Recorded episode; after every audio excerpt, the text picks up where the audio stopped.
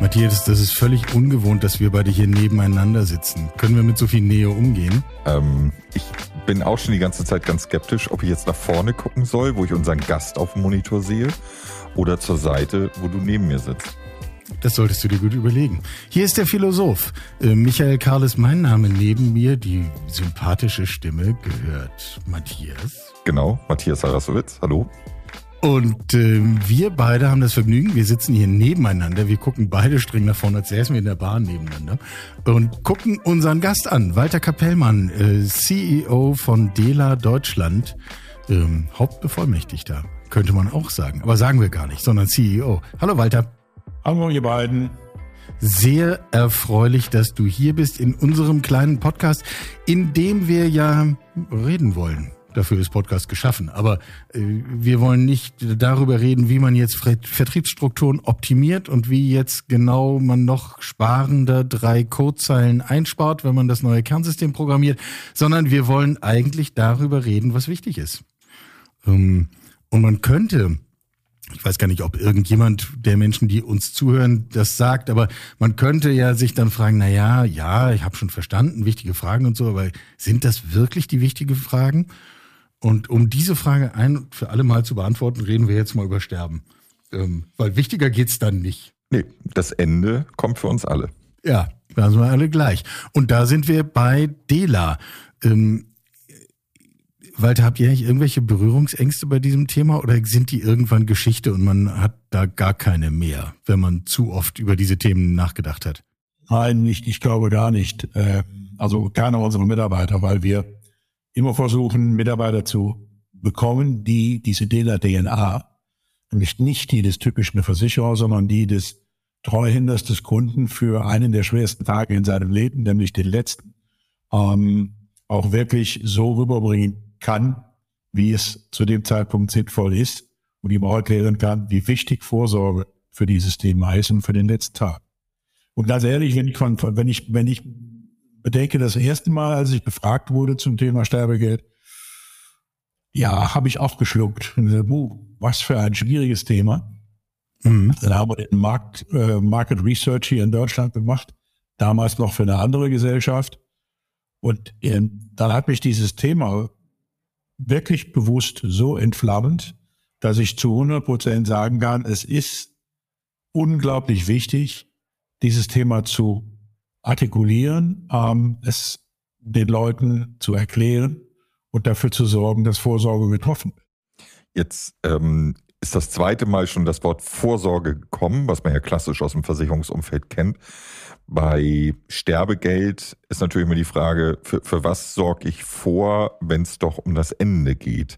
Also danach kommt ja, ja kein weiter. Also wie, wie wird es Ich denke, relativ kann man auch sehr, sehr gut beantworten. Zum einen ähm, ist es die Selbstbestimmtheit, wenn du Vorsorge für dich triffst und dich entscheidest, was an deinem letzten Tag und auf deiner letzten Party passiert?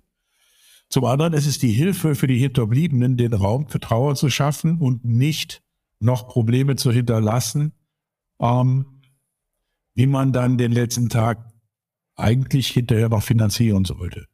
Beziehungsweise was denn danach so passiert. Weil bei der DELA ist es ja so, dass du nicht nur ein Kapital abschließt, sondern dass du, das ist jetzt der Werbeblock, dass du auch psychologische Hilfe erhältst und ähm, mehrere Leistungen schon zu Lebzeit mitbekommst, um dich mit diesem Thema auseinanderzusetzen. Das heißt, überspitzt formuliert, mit Dela lohnt sich das Sterben? Na, Sterben lohnt sich grundsätzlich nie, aber es lohnt sich auf jeden Fall, den letzten Tag abzusichern und seine mhm. Hinterbliebenen in einem guten Umfeld zu hinterlassen. Ja, du hast vorhin von der DNA gesprochen. Ähm, wie muss man sein? Es klingt jetzt so ein bisschen merkwürdig, wenn ich das so frage, aber bitte, wir fragen einfach. Wie muss man sein, um seine Erfüllung darin zu finden, jeden Tag mit Menschen über das Sterben zu sprechen?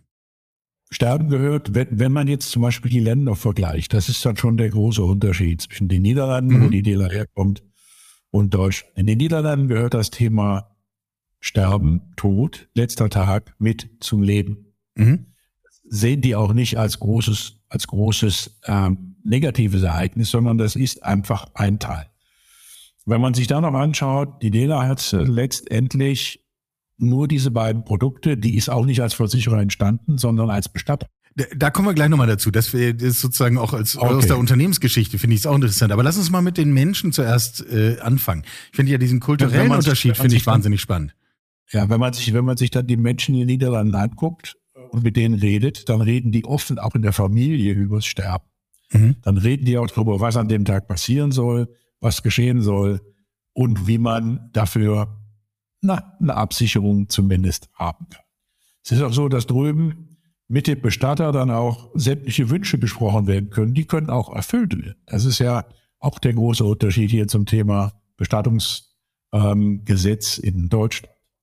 Wenn wir jetzt in Deutschland das ganze Thema anschauen, dann öffnet sich das langsam, dass die Menschen auch darüber nachdenken, es ist nicht nur wie früher der Pastor, mit dem man darüber spricht, oder der Arzt, es ist auch die Familie. Und wir merken das auch jeden Tag. Wenn du mit jungen Leuten redest über das Thema, ihr habt doch auch Eltern, sind die denn schon abgesichert vor dir, die absichern? Ja, das ist aber sehr schwer, mit denen darüber zu reden, da haben wir doch Hemmungen. Also diese Hemmungen zu überwinden, das ist schon ein Thema. Und das ist nicht nur ein Thema, wenn man direkt geht. Das Direkte ist noch relativ einfach. Das ist auch ein großes Thema bei den Maklern. Mhm. Jetzt ähm, die, dieses, dieses dieser Unterschied, dieses ähm, äh, kulturelle anders umgehen mit dem Thema, egal wo du hinguckst, also es gibt ja nun ganz andere Bereiche, die Riesenpartys feiern, weil sie sagen, hey, jetzt ist der Verstorbene oder die verstorbene Person am besseren Ort. Ähm, in Deutschland, auch aus meiner eigenen Erfahrung heraus, ist es ja eher ein, noch ein sehr ja, ein Tabuthema letztendlich. Es ist unangenehm, darüber zu sprechen, vor allen Dingen auch, weil es ja das Sterben alleine nicht ist, sondern Sterben passiert ja häufig über einen Zeitraum. Und du hast vorhin gesagt, Dela hilft. Wie, was, was, ist, was seht ihr denn als eure Aufgabe, jetzt rein, um die Menschen mitzunehmen und sie vielleicht auf eine andere, auf eine neue Art des Sterbens ähm, zu überführen? Ja, ich glaube, es gibt, es gibt mehrere, mehrere Wege. Das, das, du hast gerade sehr gut angesprochen, der Tod ist etwas, was wir nicht beeinflussen können. Der kann plötzlich kommen, der kann äh, sich lange hinziehen durch Krankheit, was sehr oft der Fall ist. Ähm, es gibt Menschen, die sehr lange leben und die, die dann auch diese lebenslange Absicherung letztendlich kannst du sagen, bis, bis zu dem Tag auch, auch genießen können, beziehungsweise die Absicherung genießen können. Wenn man über das Thema selber redet, das was früher ein Tabuthema war, dann ist es schon so, dass sich das in den letzten Jahren, wir mal die letzten drei, vier Jahre, schon auch hier bei uns wesentlich geändert hat. Man redet schon auch über das Thema würdevoll, würdevoller Abschied. Ich will so verabschiedet werden, wie ich gelebt habe, nicht wie mir irgendein Pfarrer drei Worte in den Mund legt und äh, dann eine Trauerrede hält. Also das ist alles schon so ein bisschen in die Richtung geht das. Wir wollen das planen und wir wollen unseren Abschied auch so planen, dass er für alle sinnvoll ist und man mich darin wiedererkennt. Das, das sehen wir mehr und mehr. Das Thema ist oft so, der Makler in Holland oder der, sagen wir so, der Berater in Holland, der ähm, mit den Kunden spricht, find, findet sofort offene Ohr. Wenn man das bei uns macht, dann musst du eher über das Thema reinkommen, zum Beispiel Generationenberatung. Oder aber nennen wir es vollumfängliche Beratung. Das hört ja nicht bei der Krankenversicherung auf, und auch nicht bei der Pflege, sondern nach Pflege kommt meistens der letzte Tag in deinem Leben. Und den kann man da durchaus mit einbinden.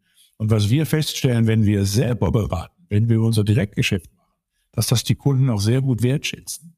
Und wir sehen das auch bei dem einen oder anderen Makler, der sich mit dem Thema wirklich intensiv auseinandersetzt, insbesondere die Kollegen, die draußen zum Thema Generationenberatung unterwegs sind. Du hast gerade ein Wort gesagt. Ich sehe Michael ja neben mir, der sofort auch denkt, aber ich muss reingrätschen, würdevoll. und und ähm, wir haben ja. vor kurzem einen, einen wunderschönen Podcast gehabt mit, mit deiner Kollegin Katharina Jessel ähm, von der Versicherungskammer, ähm, wo es ähm, um das würdevolle Altern geht als, als Thema. Und das ist ja die erste ja. Stufe. Also was ist uns das als Gesellschaft wert? Siehst du jetzt genau. aus der anderen Richtung, was ist würdevolles Sterben und die Zeit danach und die Begleitung? Siehst du auch da ein, ein ein, ich sag mal, ein Wandel im Denken und damit auch anderer Anspruch, nicht nur an, an Bestatter, an euch als Gesellschaft, sondern vielleicht auch an die Gesellschaft als Ganzes? Ähm, ja, würde ich sagen, ganz klar ja, weil wenn wir sehen, wie die Bestattungsarten sich gewandelt haben in den letzten, sagen wir in den letzten Jahrzehnten, beginnend mit der Öffnung zum Osten hin. Wenn man sich die früher anschaut, was war denn die häufigste Bestattungsart, dann war das die Erdbestattung. Mittlerweile ist es die Feuerbestattung. Ähm, nicht nur aus Kostengründen, sondern weil man, weil man auch sagt, okay, es ist einfach die, die, die, die sauberste Art, diese Welt zu verlassen. Und ähm, das Thema Waldbestattung oder aber alternative Bestattungsformen findet ja auch bei uns immer mehr Anklang. Wenn wir jetzt hier Nordrhein-Westfalen zum Beispiel nehmen, dann gibt es mittlerweile, und das ist jetzt gar nicht despektierlich gemeint, so eine Art Bustourismus hin zu Krematorien in den Niederlanden. Die drüben sich anschauen, was passiert da wie kann ich mich drüben möglicherweise, wie kann ich mich drüben einäschern lassen? Weil was der große Vorteil auch dann dadurch ist, ist, dass viele Menschen würden ja gerne die Asche nicht irgendwo in der Erde vergraben, sondern mitnehmen. Wenn man das also dann hier in Nordrhein-Westfalen in den Niederlanden macht, dann hat man eine Bestattung nach niederländischem Gesetz, kriegt ein Zertifikat und kann die Asche zum Beispiel wieder mit nach Hause nehmen. Und sie dann zu Hause, wo immer man will, auch verwahren. Drüben sind auch äh, total Streuwiesen. Das ist ja alles drüben möglich, was bei uns, naja, in, der, in dem einen oder anderen Bundesland, zum Beispiel Bremen ist da großer Vorreiter, sich mit dem Thema auch intensiv beschäftigt. Aber wenn wir, wenn wir über die Offenheit und vielleicht ist das auch, liegt das auch daran, dass die Holländer eine verdammt liberale Gesellschaft sind und sehr offen sind, sehr, sehr direkt sind. Und wir in Deutschland ja eigentlich nicht. Das ist ja schon so ein großer kultureller Unterschied in der ganzen Zeit. Aber es, es macht schon Sinn, dieses Thema noch weiter, und da gebe ich euch recht, das ist etwas, was man permanent wiederum durch viel Content, durch das Bekanntmachen, was passiert an diesem letzten Tag und was solltest du tun, ähm, draußen besprechen muss. Nicht mit großen Reklametafeln, aber mit viel Empathie. Und das ist das, was, glaube ich, bei uns, bei der DELA die DNA ist, weil wir aus den Niederlanden eine völlig andere Sicht auf dieses Thema haben. Und das, äh, eine Frage noch zu den Leuten, weil ähm, Matthias hat eben schon den Podcast mit Katharina Jessel angesprochen. Da stellten wir auf einmal fest, dass wir alle auch persönliche Geschichten haben zu diesem Thema. Und das geht uns ja beim Sterben genauso. Also ich meine, persönliche Erfahrung hat jetzt keiner von uns, sonst säßen wir nicht hier. Aber, aber jeder im Umfeld natürlich. Ähm, ja. Und meine sind so, dass man, sagen wir mal, es doch zumindest einen erheblichen Anteil von Menschen gibt, mit denen man dann auf einmal zu tun hat, Bestatter und so weiter, wo ich im Nachhinein sagen würde, das war wirklich eine Erfahrung, auf die ich hätte verzichten können. Ähm, und ähm, ja. deswegen reite ich so auf dem rum, wie bringe ich Menschen dahin, einfach ganz normal menschlich dann mit, äh, mit Betroffenen zu reden, äh, für sie da zu sein, ihnen zuzuhören, Wünsche zu erfüllen. Also das Playbook des Kundenservice. Ich meine, das ist jetzt alles keine Raketenwissenschaft. Hör zu, erfüll Wünsche. So. Ähm, euch gelingt das offensichtlich anders als anderen. Und das würde mich schon nochmal interessieren, wie fördert ihr das? Wir, wir fördern das zum einen, dass wir unseren Beratern natürlich sehr viel Handwerkszeug an die Hand geben. Wir mhm. ähm, haben nicht nur Webinare, sondern auch Vorortanstaltungen, nennen wir es Vorsorgeabende, wo wir mit unserem Berater draußen oder auch den Maklern das zur Verfügung stellen, als wir in den Niederlanden in den Jahrzehnten, die wir schon existieren, erlebt haben. Wir besprechen auch, und das ist, glaube ich, auch ein wesentlicher Punkt, jeder unserer Key-Accounter, die draußen sind, hat auch schon Erfahrungen in der eigenen Familie oder im Umfeld gemacht. Und die sind auch nicht bange davor, diese Erfahrungen mitzuteilen. Und dem Makler zu sagen oder dem Berater draußen zu sagen, öffne dich, gehen, rede mit den Leuten darüber. Wer eine Familie hat, wer äh, Kinder hat, hat meistens auch Eltern, wenn sie denn auch nehmen. Und bei den Familien ist es meistens so, dass man durchaus Gehör findet, wenn man anfängt, über das Thema zu reden. Und der Anfang kann durchaus auch sein, einfach mal Menschen zu fragen, habt ihr schöne Patientenverfügung? um mhm. über dieses Thema einzusteigen. Die meisten haben keine. Also was mir zum Beispiel oft passiert, ist auch ganz witzig, gerade auch wenn ich unterwegs bin bei Maklern und fragt einfach mal, habt ihr minderjährige Kinder? Ja, klar, haben wir. Habt ihr denn auch eine Sorgerechtsverfügung? Nö, wozu brauche ich die? Ich habe doch noch Oma und Opa, meine Eltern sind. Wenn euch was passiert, sind die leider nicht da. Dann kommt der Staat und sorgt erstmal für die Kinder. Und dann äh, wird ein Sozialberater, Betreuer bestellt. Ah, okay. Also Dinge auch mit in die Beratung reinzunehmen, die, die, die auf erste Sicht erstmal, oh, das hat was mit Gesetz zu tun, das hat was mit Restriktionen zu tun. Das Thema mit aufnehmen, den Leuten zu zeigen, wie wichtig sind Dinge, die man schon im Leben tun sollte, um am letzten Tag sicher zu sein. Und über dieses Thema, gerade auch dann über das Thema Pflege, kommt man relativ schnell äh, zum, zur Absicherung des letzten Tages. Natürlich immer mit der, mit der, mit dem Einfühlvermögen und der Empathie, die du bei so einem Thema haben musst. Das ist ja klar. Äh, machen wir mal eine kleine Umfrage hier im Kreis. Matthias, hast du eine Patientenverfügung? Ja. Bei Walter muss ich gar nicht fragen. Also hier steht es 3 zu 0, aber wir sind statistisch, glaube ich, nicht ähm, repräsentativ. Nee, ich glaube, ich, also ich gebe ehrlich zu, bei mir Patientenverfügung, weil wir es leidvoll bei meinen Schwiegereltern erlebt haben, dass es keine gab in einem Fall und ähm, wir hinterher alle in der Familie gesagt haben, das passiert uns kein zweites Mal. Ja. Aber ich kann das, also man muss erst offensichtlich diese Erfahrung machen, wenn man nicht vorher jemanden trifft, der einem das erzählt. Und ja. das vielleicht noch kurz aufgegriffen ihr, ähm, das eine ist ja, was du sagst, ihr selber und auch eure Makler gehen raus. Aber ich würde gerne nochmal auf diesen gesellschaftlichen äh, Punkt kommen. Müsste sich nicht eigentlich auch grundsätzlich etwas wandeln in der Gesellschaft, Informationen, vielleicht Vaterstaat oder die Krankenkassen, dieses Thema mehr stressen? Weil ihr könnt ja gar nicht bei jedem sein, aber eigentlich ist das ein Thema, was Nein. alle trifft. Nein alle werden früher oder später sterben. Also sollte sowas nicht einfach breiter bekannt sein? Ich weiß nicht, ob ihr euch erinnern könnt, vor zwei Jahren gab es mal eine große Aktion von ARD, ZDF, verbunden mit mhm. Stern und Spiegel. Wir alle werden sterben, lass uns über den Tod reden. Das war eine sensationelle Sache, die wirklich auch durch die Medien gegangen ist und die extrem geholfen hat. Das Thema Social Media spielt meiner Meinung nach auch eine sehr, sehr große Rolle mittlerweile, weil da erreichst du Leute jeden Alters, und man kann mit denen da trefflich diskutieren. Natürlich musst du auch, ja, ähm, die Zeit haben und die Muße haben, die Dinge dann auch zu beantworten, auch wenn seltsame Fragen kommen, darauf einzugehen und dann wiederum richtig zu stellen, warum es extrem wichtig ist, auch den Tod in seine ganze Planung mit einzubeziehen. Und das mhm. kannst du, das kann die DELA sicherlich nicht alleine. Das wäre wünschenswert, wenn sich alle sag mal, äh, Versicherer damit beschäftigen, die sich damit beschäftigen, zusammentun würden und sagen, so, jetzt machen wir mal eine tolle Dokumentation zu diesem Thema und bringen das mal raus.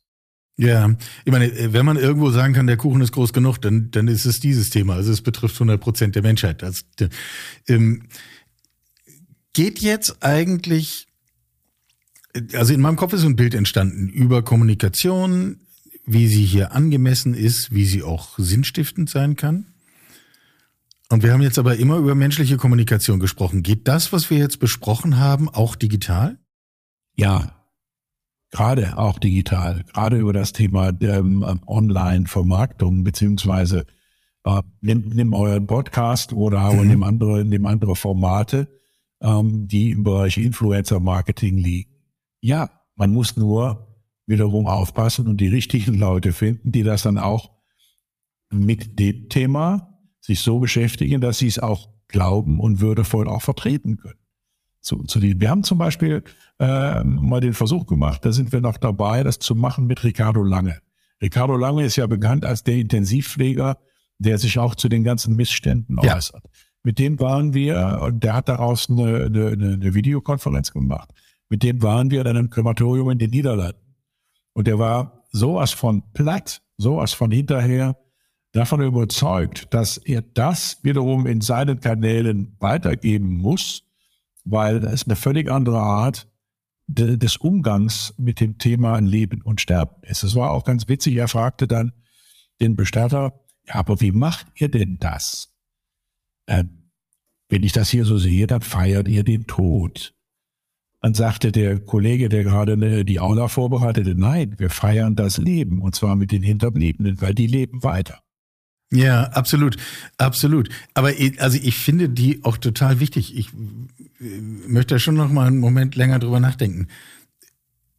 Du sagst, im Grunde geht es in dieser ganzen digitalen Welt, und das ist ja jetzt wahrlich mehr als auf der Webseite einen Vertrag abschließen, sondern sozusagen die, die gesamte ja. Welt der Kommunikation, die ist im Grunde hoch geeignet dafür, über wirklich persönliche, individuelle und uns nahegehende Themen angemessen zu kommunizieren.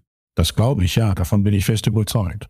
Und das diskutieren wir ja oft genau umgekehrt. Also, nicht? also äh, wenn wir, was weiß ich, mit Vertrieblern oder sonst wie reden, dann ist immer genau das Gegenteil so, ja, also ich, digital alles schön und gut, aber wenn es persönlich ist, dann muss doch der Mensch hin. Wenn, und ich widerspreche immer. Ja, aber, aber digital, digital heißt ja nicht unpersönlich zu sein, sondern digital ist ein Zugangsweg, ja. äh, den wir alle nutzen können, anstatt eines Printmediums oder äh, ähm, ein, eines, eines Videospots, den du irgendwo siehst. Und das ist für mich, ich glaube, dass das Thema digital gerade auch für Vermittler und Makler eine wesentliche Rolle spielen wird und immer stärker werden wird. Und der, der sich nicht damit beschäftigt, der wird es irgendwann mal schwer haben in der nächsten Zeit. Ja, ich würde ja das Wort irgendwann mal ersetzen durch sehr bald, aber das, äh, wollte jetzt nett ja. sein. Das nehmen wir zur Kenntnis. Moment, ich mache hier einen Haken, nett sein, abgehakt. Ja. Äh, ich, ich würde gern einmal ähm, versuchen, so ein bisschen überzuleiten. Wir hatten es vorhin schon mal ganz kurz. Ähm, Dela kommt ja ursprünglich aus einem ganz anderen Segment. Ähm, ihr, ihr wart Bestattungsdienstleister.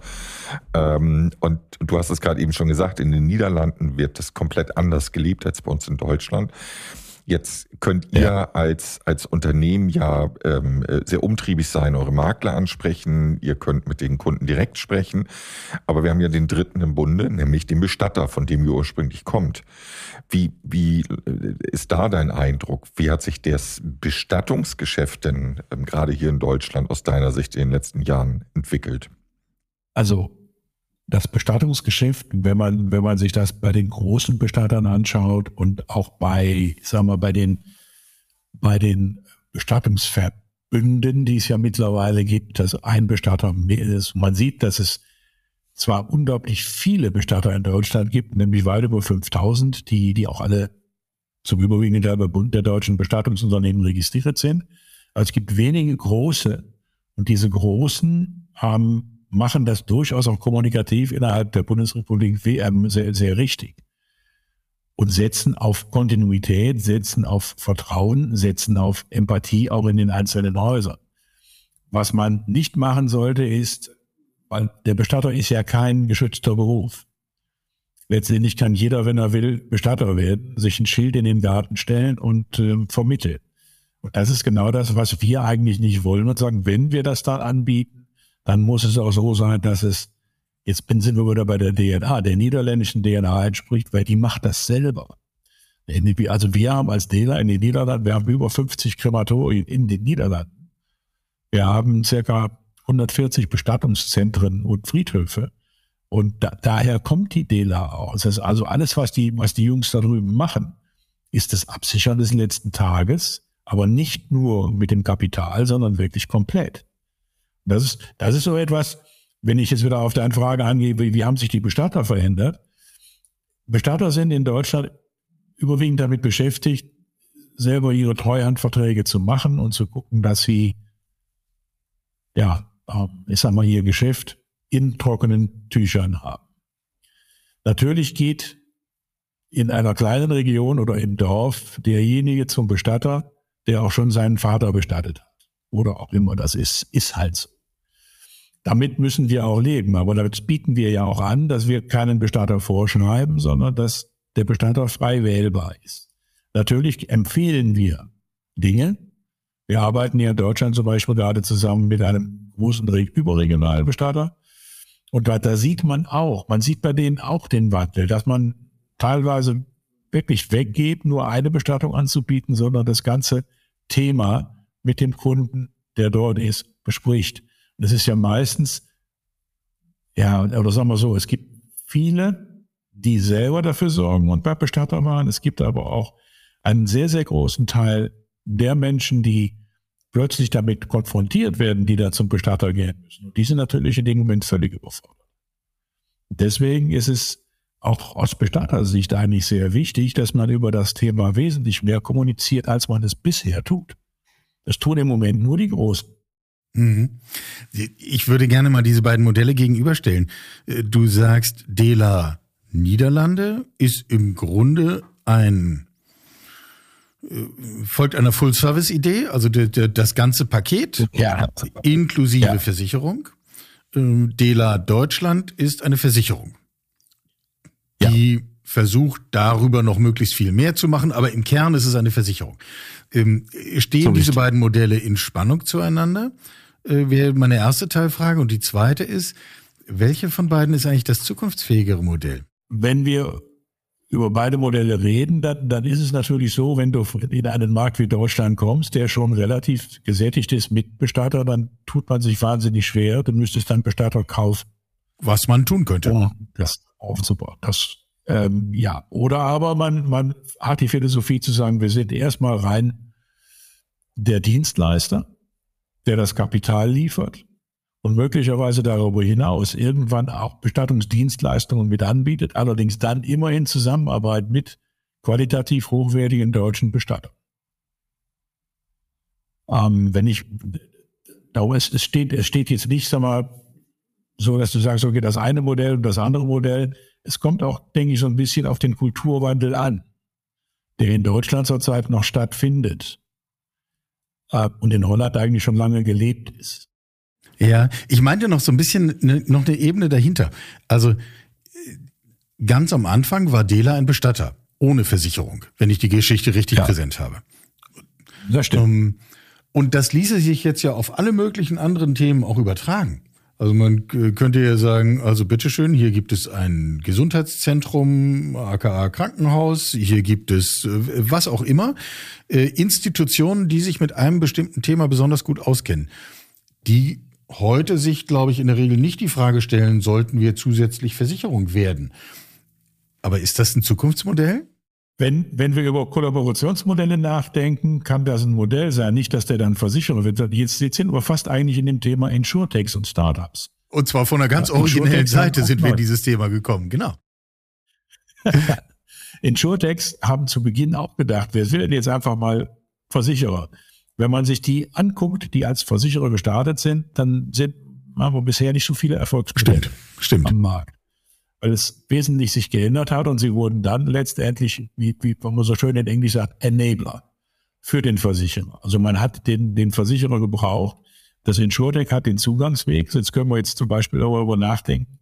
Macht es Sinn, wenn ich jetzt ein großes betriebliches Gesundheitsmanagement betreibe, dann auch, wenn ich dann schon in diese Gesellschaften reinkomme, hier die betriebliche Krankenversicherung mit anbiete.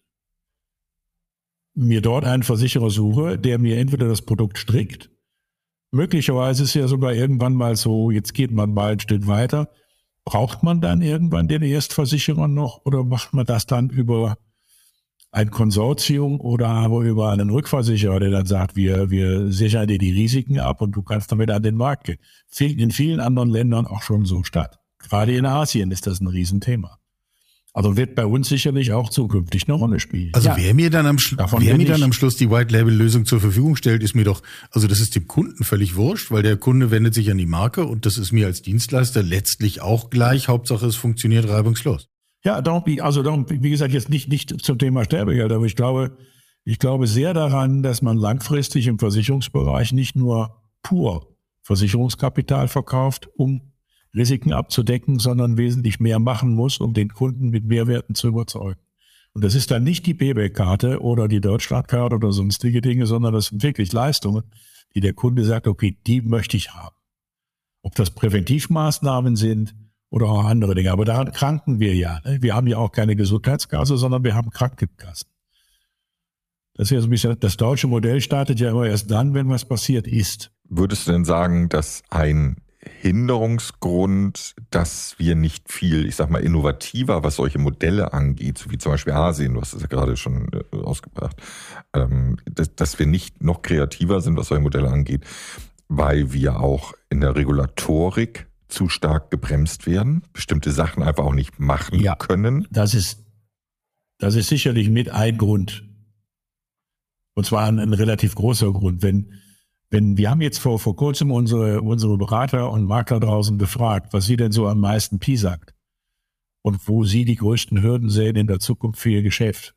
Da ist hundertprozentig die Regulatorik. Witzigerweise Digitalisierung sehen die als Plus. Was mich völlig überrascht hat in dem Moment, weil ich auch gesagt habe, oh, das ist aber jetzt eine Aussage, die hätte ich jetzt so nicht erwartet. Spricht aber für die Beteiligten. Aber, ja, genau. Ja, absolut. Ja. Auch Regulatorik ist sicherlich ein Riesenthema, aber man muss halt fragen langfristig, was machst du, wenn du ja nicht nur ein Assekurateur bist, sondern Leuten helfen willst, wenn du möglicherweise auch sagst, ich gehe mal in völlig andere Richtlinien und mache ein Zielgruppenmarketing, beschäftige mich ganz speziell mit einer Berufsgruppe oder einer Gruppe Mensch und liefere für die komplette Angebote, die nicht nur deren Vorsorge absichert, sondern auch Haus und Hof, deren Hobbys und all das, was sie zu diesem Zeitpunkt, zu diesem Status brauchen. Dazu brauchen wir dann aber auch eine wirklich vollumfängliche Beratung, die darauf, die, die darauf fußt, dass jemand intelligent mit dem ganzen Thema umgeht und sich auskennt. Sich wirklich auskennt, nicht? Also wir reden hier über wirklich tiefe Kompetenz und ähm, yes. wenn wir das mit den mit den Themen aus der ersten Hälfte unseres Gesprächs verbinden, äh, dann würden wir dazu auch noch das Thema Vertrauen setzen. Also, dass ich die Kompetenz ja. so rüberbringe, dass tatsächlich auch das Vertrauen entsteht. Hier bekomme ich eben nicht nur den mürrischen Bestatter, sondern hier bekomme ich tatsächlich jemanden, mit dem ich, so schwer es im Moment ist, gerne oder zumindest angenehm und angemessen über das Thema Sterben und Tod rede, um mal bei eurem Thema zu bleiben. Das, ja, das Schönste für das Thema ähm, äh, letzter Tage im Leben ist eigentlich, wenn wir mal auf eine andere, auf eine andere Situation gehen, gibt es den sogenannten Hochzeitsplaner. Ja. In Amerika ist es der Wedding Planner. Warum gibt es dann den Funeral Planner im Moment noch nicht, der sich auch mit diesem Thema beschäftigt? Das ist nicht ganz so Disney-tauglich, ne? Das wäre wünschenswert. Ähm, ähm, und der ist dann derjenige, der auch letztendlich eine Bewertung machen kann zum Bestatter, aber nicht nur zu dem. Ich, ich gehe einfach mal weiter. Also wir haben ja Situationen, wenn wir über Pflege nachdenken und über das Jahr 2050 und über die, das betreute Wohnen, was da ist. Warum geht man nicht mal hin und macht so ein Komplettpaket, wo man auch wie in einem Guide Michelin oder auch in anderen Dingen jetzt, oh, jetzt gebe ich es noch Ideenpreis, auch betreute Wohnen mal beurteilt. Und die dann den Kunden oder den, den Kindern der Eltern vorstellt. Und dann hat man wieder einen völlig anderen Ansatzpunkt, über Themen zu reden, die damit zu tun haben, vorzusorgen. Jetzt hast du gerade 2030 und, und ähm, äh, Zahl mal reingeschmissen. Ähm, ich habe äh, gestern im, im Auto auf einer langen Fahrt tatsächlich äh, nochmal den Hinweis äh, gehört in den Nachrichten. Äh, Deutschland ist nicht darauf vorbereitet, auf die Babyboomer-Generation, die jetzt in das Alter langsam kommt, dass ja. sie halt auch entsprechende Wohnungen und Wohnräume und Pflegeeinrichtungen brauchen. Wenn ich das zu Ende denke, ketzerisch die Frage, sind wir überhaupt darauf vorbereitet, dass bald ganz viele Menschen im Verhältnis zu heute sterben werden? Ja. Ja, da kommen ja noch viele Dinge dazu. Wenn du über das, über das Thema Tod nachdenkst, dann hast du Wohnungen aufzulösen. Du hast es gerade sehr schön eigentlich mir den Ball wieder zugespielt. Wohnungen aufzulösen, teilweise Entrümpelungen zu machen. Da denkt doch kein Mensch dran. Und das alles gehört eigentlich zu einer vernünftigen Vorsorgeplanung. Das ist genau das, was wir machen eben nicht nur der Versicherer zu sein, sondern wir haben auch nur, wir, wir beschäftigen uns ja auch nur mit diesem Thema. Das heißt, jeder, der hier arbeitet, hat den Fokus exakt auf diesem Thema. Das ist spannend, weil also im, am Ende, wenn ich das für mich selber zusammenfassen darf, am Ende steht der Mensch ausschließlich im Mittelpunkt. Und, yes. und ähm, gar nicht das Thema, äh, wie sonst bei vielen klassischen Sachversicherungsthemen, ähm, wie kriege ich einen Schaden erstattet, weil ich will ja nicht ähm, einen Schaden erstattet haben, äh, weil der Schaden wäre ja mein Ableben, sondern wie kann ich das Ableben würdevoll machen, mit allem, was dazugehört, ja. für den Beteiligten, für seine ja. Familie. Also ja. ähm, eigentlich seid ihr reine Menschenfreunde bei so einem traurigen Thema. Ja, natürlich. Es, es ist eine, sicherlich ein trauriges Thema, aber es gehört wie, wie eben schon erwähnt, zu, zum Leben dazu. Und man sollte einfach äh, nicht das einfach drüber hinweggehen, sondern sagen, was, was die Niederländer auch sagen, wir, wir feiern das Leben. Und zwar das Leben der Leute, die dann übrig bleiben. Und die ihren äh, Liebsten, der da gerade verstorben ist, so verabschieden wollen, wie er gelebt hat. Selbstbestimmt und mit der Würde, die ihnen zusteht und auch dem Respekt. Ja, ich habe noch eine offene Flanke, wenn ich das noch einwerfen darf. Ähm, äh, es runden sich so viele Gedanken in unserem Gespräch, aber dieses Stichwort mit der Regulatorik, was wir vorhin, hatten, das hängt da noch wie so eine Stachel im Fleisch. Ähm, und ich bin eigentlich nicht gewillt, dass wir uns damit zufrieden geben und sagen, na ja, ist halt schwierig, das, was wir so Schönes denken, zu diesem Thema und zu vielen, vielen anderen Themen auch, das dann auch umzusetzen, weil geht halt nicht, wegen der Regulatorik, das bremst uns. Also das, damit will ich mich nicht zufrieden geben. Ähm, ist das jetzt nur ein Bremsklotz und wir könnten doch, oder ist das tatsächlich, erleben wir das vielfach als, als echte Sackgasse? Hier geht's dann halt nicht weiter. Also ich persönlich glaube nicht, dass es eine Sackgasse ist, sondern nur ein Hemmnis. Man kann denken, denken wir über das Thema Digitalisierung nach und denken wir über das Thema nach äh, bestehende Systeme. Die IT war jahrelang, jahrzehntelang ein Hemmnis, wenn wir jetzt nur über unsere Branche nachdenken. Mittlerweile denken die Leute auch in den, nicht, nicht nur in den IT-Abteilungen, sondern gerade im Bereich Kommunikationsabteilung und Vertrieb völlig anders über dieses Thema nach. Guckt man sich jetzt an, wer als Zugangsweg alles da ist, sind wir wieder bei den, bei, bei möglichen Insurtechs oder anderen Partnern, die da sind.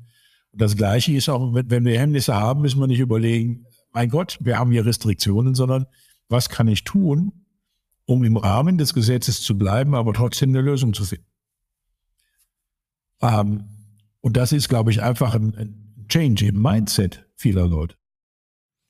Aber, aber auch in Teilen hört es sich so ein bisschen so an, wie wir finden mit digitaler Unterstützung Wege, regulatorische Hemmnisse zu umgehen, um ein Ziel zu erreichen. Nee, das war nicht so, das war nicht so gemeint. Sondern die, die Hemmnisse können ja durchaus nicht nur, IT-mäßig sein. Die, IT hatte ich jetzt als Beispiel genommen für das Thema, was kann man im Versicherungsbereich machen, wenn du den Aktuar überstanden hast. Mit einer Produktidee kam dann die IT und damit war das dann wieder weil es nicht geht, konnte man nicht. Man, äh, ihr, ihr wisst das besser als viele andere, dass man mit einem Administrationssystem alter Bauart nicht so viele Dinge machen kann, die heute gefragt und gewünscht sind. Und wenn ich jetzt über Regulatorik nachdenke, dann ist das das Gleiche wie die IT, die mich dann bremst, im Moment Dinge zu machen, die eigentlich sehr interessant sind, die ich aber bisher so nicht wollte. Und möglicherweise auch das ein oder andere Gedankengut nach dem Thema wir sind als Versicherer angetreten, was anderes wollen wir nicht. Darum sage ich, es ist ein Change im Mindset. Auch mal darüber nachzudenken, was kann ich zusätzlich tun und an mein Produkt andocken, um besser zu werden für den Kunden und im Relevant Set beim Kunden zu landen. Also wir sind das Hemmnis, das wir sind das Hemmnis jetzt nicht losgeworden, logischerweise, geht ja auch nicht im Rahmen eines Podcasts, aber aber zumindest, äh, glaube ich, haben wir jetzt nochmal verstanden, dass es nicht nur darum geht, nett auf den Prospekt zu schreiben, hier steht der Mensch im Mittelpunkt. Also das, ich, ich wollte auch nur sicherstellen, dass wir nicht zu sehr einfach nur nette Sachen sagen, sondern äh, das, was wir hier beschreiben, ist wirklich tiefgreifend ein anderer Angang an das Thema Versicherung. Ja. Das hat nur dem Namen nach mit dem klassischen Modell zu tun. Und dem regulatorischen Rahmen nach, um den Bogen auch wieder zu schließen. Aber äh, das wäre mir schon wichtig, dass wir das festhalten. Das ist dann am Schluss nicht banal. Das stimmt. Stößt du manchmal auf, auf Unverständnis, wenn du mit anderen Menschen der Branche zu tun hast? Nicht bei vielen. Mittlerweile nicht mehr. ja, Walter kann das mit den netten Antworten wirklich gut. Also den Haken haben wir ja vorhin schon gesetzt. Ja. Naja, du, du, du hast natürlich immer Menschen, die, die mit dem Thema äh, überhaupt nichts anfangen können, die das auch nicht wollen, ganz bewusst nicht wollen, die auch das Produkt in der Form sagen, macht für uns keinen Sinn. Aber sag mal, wir haben halt den Vorteil, dass wir komplett fokussiert als Experte nur zwei Produkte haben, die sich genau mit dem Thema beschäftigen. Absicherung der Hinterbliebenen und dann mehr zu tun als normal nur eine Kapitallebensversicherung oder eine Sterbegeldversicherung. Ja. Und wir haben auch keine Ausweichmöglichkeit dann bei, bei Geschäft, was nicht reinkommt, ein anderes Produkt zu nehmen. Das ist halt so. Deswegen ist es für uns wichtig, dass wir uns so, wie wir äh, uns darstellen, auch draußen, wie heißt es schon, der, der Engländer sagt, the proof of the pudding, äh, auswerten lassen können. Und das ist wichtig. Mhm. Jetzt unterliegen ja, ich sag mal, die meisten anderen klassischen Versicherer regelmäßig im Laufe der Jahre, Jahrzehnte ähm, dem Wandel, ähm, gucken uns Autoversicherer an, jetzt gibt's ähm, Pay What You Drive Ansätze und, und ähm, also komplett anders. Sterben ist ja mehr oder weniger identisch, weil mm, wir sterben alle und wir sind vor 100 Jahren gestorben, wir sind heute gestorben.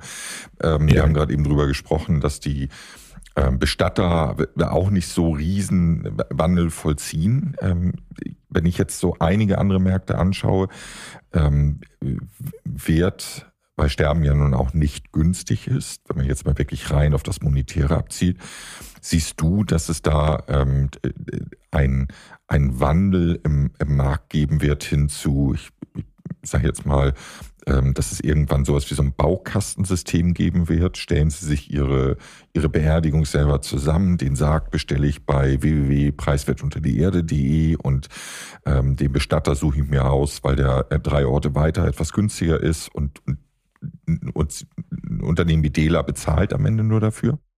Das glaube ich nicht. Ich glaube, dass man, dass man gerade das Thema mit jemandem besprechen will. Dass man, ähm, auch wenn man es online macht, dann bist du selbstbestimmt. Wir haben zum Beispiel auf unserer Online-Seite einen Abschiedsplan. Da kann der Kunde für sich selber feststellen, was will er am letzten Tag und was kostet das dann, wenn ich das mache. Mit Durchschnittspreisen über Deutschland, mit allem und dran wenn ich einen Friedhof wähle, wenn ich eine Grabstätte wähle, wenn ich einen Stein nehme, wenn ich eine Urne nehme, etc.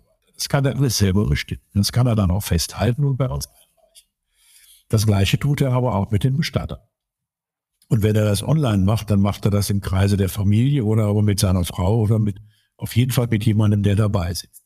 Also ich persönlich glaube, dass das nach wie vor ein, ein Gespräch ist, wo sich vom, im Moment noch der ein oder andere Berater vor zurückzuckt aber wenn er dem Kunden oder seinen Kunden oder seinem Bestand so eine Leistung anbietet und sagt, lass uns mal drüber reden, was passiert. Fang an mit dem Thema Patientenverfügung oder geh hin mit dem Thema Organspende aus, was auch immer. Äh, dass du dann einen sehr guten Grund hast, dass der Kunde dir hinterher dankbar ist, dass man darüber geredet hat. Und ich glaube nicht, dass der dann anfängt zu picken, so wie bei Amazon hole ich mir das, bei, bei äh, bei bestatter.de hole ich mir das, bei Funeria nehme ich mir die Blume, das passt dann nicht. Ich glaube schon, dass dein komplettes, wenn, du würdevoll bestattet werden willst, brauchst du jemanden, der sich mit dir damit da ist das Wort wieder würdevoll. Und ich glaube, dass das ja. ist auch, das schließt für mich persönlich ja. den Kreis ganz, ganz ja. treffend. Es war ja gerade ein bisschen provokant, aber ich glaube, ähm, genau das bei allem, dass wir moderne Technologien, Digitalisierung als Unterstützung dieses Themas nutzen können, bleibt das Thema ich möchte würdevoll meinen letzten Tag planen und, und würdevoll mein, mein Leben führen und damit auch den Tod würdevoll erreichen. Doch ein sehr traditionelles ja. und, und, und Kernthema. Auf jeden Fall, weil ich denke auch kein Mensch, kein Mensch wünscht sich eine Sozialbestattung. Nee, das glaube ich sofort. Nee, und da müssen wir ja auch gemeinsam ein Interesse daran haben, sozusagen, auch das ist ja eine Anforderung an Solidarität, ähm, an dieser Stelle Leute nicht zu verlieren. Ähm, Ja. Ich äh, muss wirklich lange zurückdenken, wann ich zum letzten Mal so angenehm eine Dreiviertelstunde über Sterben gesprochen habe. Ähm, ich gebe ehrlich zu, ich noch nie. Nicht, nicht in so einem, einem ruhigen und sehr offenen Austausch. Und ich glaube, ja, und also persönliche Anmerkung, ich nehme das auch wirklich als positiven Schub mit. Wir, wir müssen über diese Themen reden und es tut gar nicht weh, sondern im, im Gegenteil, es ist sehr menschlich und es ist sehr würdevoll. Und ähm, insofern eine besondere Erfahrung. Walter, ich danke dir. Äh, ich glaube. Ich danke euch, dass ich meine Erfahrungen mit euch teilen kann. Das ähm, ich hoffe, es gibt ein, zwei Menschen, die das auch noch als wertvoll empfinden. Wenn das so ist, bitte schreibt uns, bitte kommentiert, bitte auf welchem Wege auch immer, Postkarte, äh, auf die Webseite, E-Mail, wie auch immer an alle Beteiligten. Walter Kapellmann ist CEO der deutschen Sektion von DELA, D-E-L-A, zu finden im Internet des Vertrauens oder beim Makler des Vertrauens, wo auch immer. Matthias Harriswitz, Michael Karl, unsere Namen. Äh, Ganz herzlichen Dank. Danke, Walter.